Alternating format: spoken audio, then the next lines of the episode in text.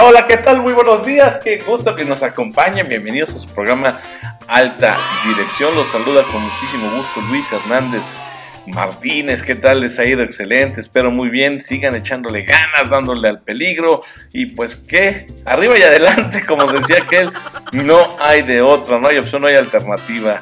Qué gusto que estén aquí sintonizándonos. Ya saben, les mandamos un fuerte abrazo, un aplauso nuestros mejores deseos de salud, por supuesto. Y si tú estás cumpliendo años o conoces a alguien que cumple años o que está celebrando algo importante, algo, pues caray, digno de mole, arroz y payasito, bueno, pues aquí las tradicionales mañanitas. Y que como dice, qué linda está la mañana en que vengo a saludarte. Venimos todos con gusto y placer a felicitarte. Eso, felicidades, abrazote. Fuerte, fuerte, qué bueno que estés cumpliendo años y que sigas acumulando pues experiencia. Nosotros en el programa de hoy, ya lo estuvimos anunciando a lo largo de la semana, hablaremos acerca de lo que se conoce como el manejo de crisis. Las mujeres y hombres vértice en las organizaciones saben que hoy en día un inadecuado manejo, gestión de crisis, puede no solamente causarles pérdidas en cuanto a reputación se refiere, sino también bajar bastante, muchísimo la cuenta de sus ingresos y generarles pérdidas que van mucho más allá del mero, mero, mero prestigio. Entonces el día de hoy es de lo que vamos a platicar y bueno, pues nosotros lanzamos la, pregunta, si están preparados, estás preparada, tú, capitana de empresa, tú, capitán de negocio, están preparados para enfrentar la erupción del volcán. esto, es decir, es una metáfora, por supuesto, nadie está esperando esto, aunque, bueno, caray, en México pues sí hay un riesgo al respecto y vale la pena que las empresas empiecen a considerarlo y, a trabajar al respecto. Así que bueno, esta pregunta que lanzamos como metáfora, la verdad es que ya reflexionándolo en cortito y aquí contigo en vivo, pues la verdad es que no harías mal y no estaría de sobra que empezaras a planear algún proyecto, plan, trabajo, estrategia mm, relacionada con la gestión de crisis en caso, en caso de enfrentar un desastre natural ocasionado por un volcán. Así que bueno, este, luego platicamos del tema, pero eh, en cuanto a reputación, espero que estés preparada como capitana de nave, como capitán de barco,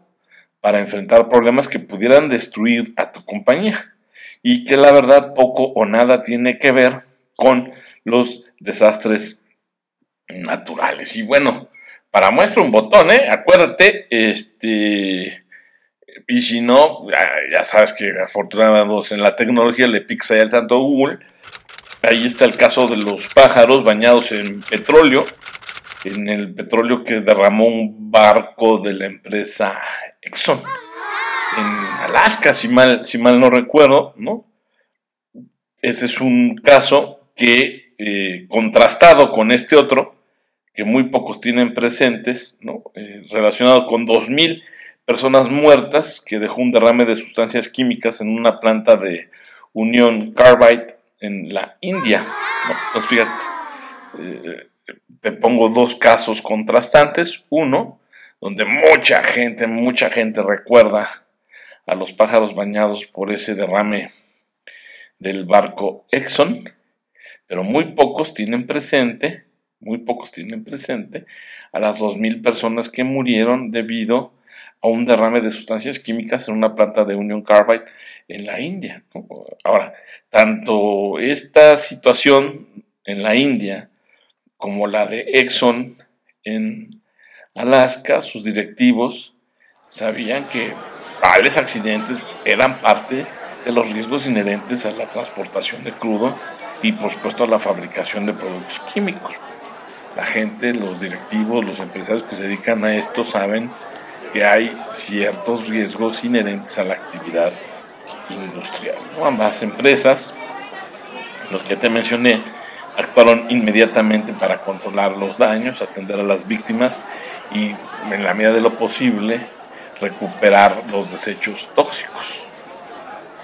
Los empleados, de hecho, de la petrolera realizaron actos que cayeron o que rayaban en lo heroico para recuperar el hidrocarburo del océano y salvar al mayor número de animales posibles. Sin embargo, recuerdo perfecto, pagaron mucho más en indemnizaciones ordenadas por las cortes que en la operación de limpieza. Entonces ahí date cuenta cómo aparece ya otro elemento en este tema de la gestión de crisis o en el manejo de crisis, ¿no?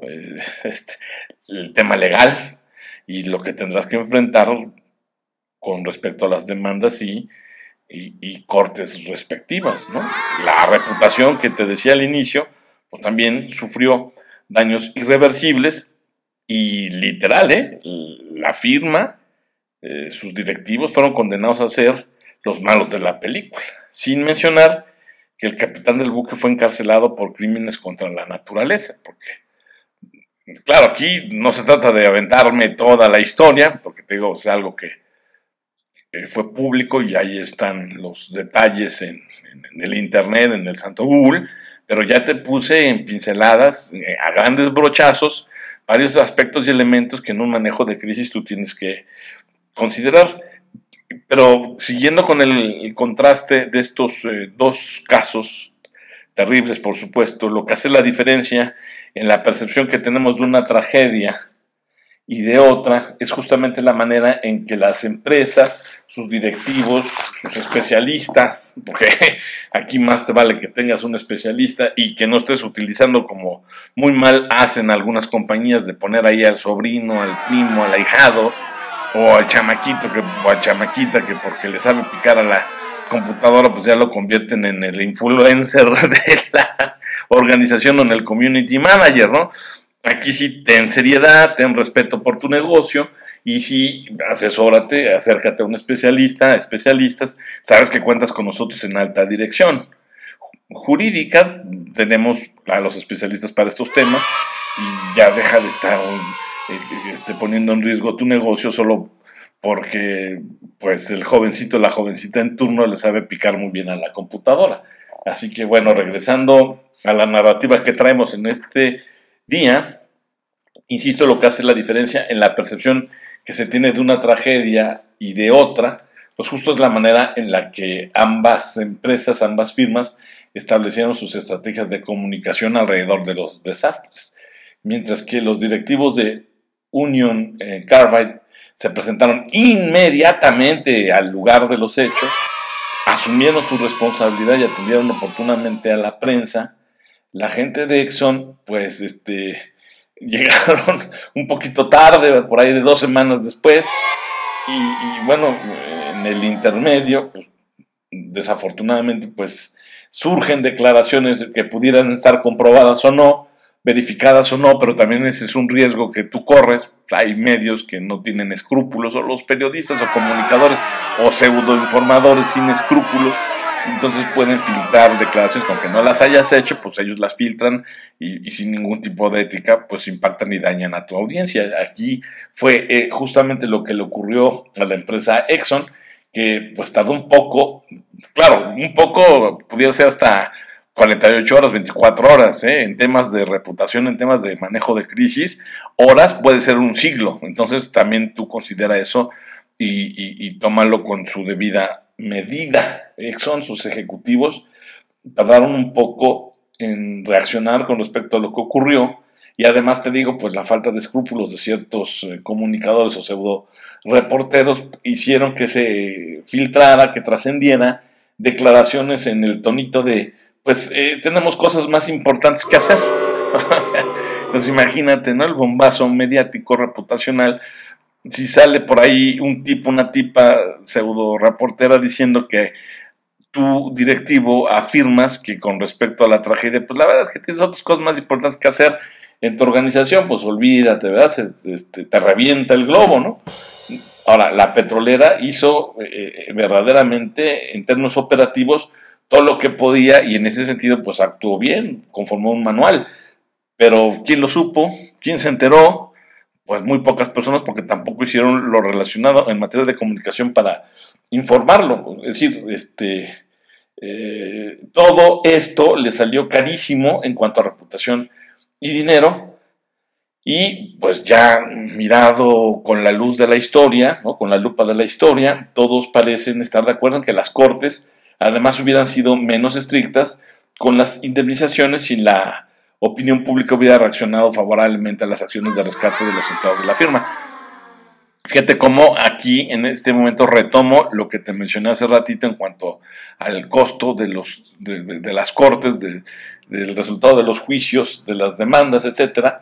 Y si hay estudios que sí queda muy claro que las cortes pueden tener ciertos fallos o ser menos estrictas en sus fallos, este, si logras tú como compañía demostrar que no te valió una pura y dos con sal la, tragedia, ¿verdad? Entonces, bueno, aquí desafortunadamente la percepción pública es que a Exxon sí este, se tardó un poco y su estrategia de comunicación no fue de las mejores. Ahora, las empresas suelen estar preparadas para afrontar situaciones especiales, pero la verdad es que rara vez consideran, consideran o, elaboran o, se ponen a trabajar una lista que constituya, que construya su estrategia de comunicación en torno a una crisis. Y la verdad es que es muy común y muy probable que pierdan el control de la situación.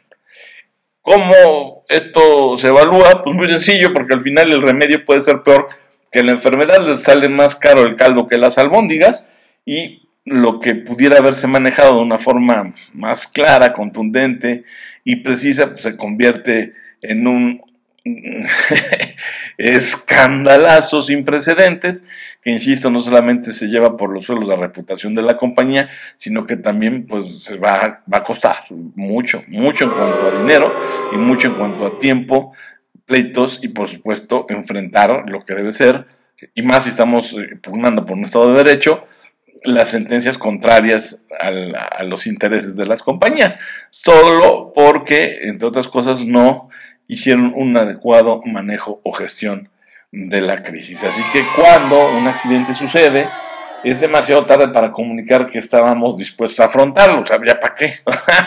qué? bueno saberlo, Gracias por informarme, ¿no? Además, mis colegas periodistas, la prensa en general, cada vez se dedica más a investigar el comportamiento de los ejecutivos ante una crisis. Por lo menos aquí en Alta Dirección Jurídica te he de decir que sí, nosotros tenemos un énfasis, un enfoque y la unidad de investigación que vamos ya próximamente a, lanzar, el objeto de la investigación o de nuestras investigaciones será justamente el top management, la alta dirección de empresa, los hombres y mujeres vértice de las organizaciones. Nosotros vamos a enfocar justamente nuestro, mm, nuestro cuerpo de investigación o, nuestro equipo de investigación a justamente revisar cómo es este comportamiento, ¿verdad? Cómo, cómo ocurre el comportamiento de los ejecutivos, por ejemplo, ante una crisis y, bueno, pues los reporteros que trabajen en estos temas tendrán que hacer muchísimas preguntas, muchas más preguntas que las habituales,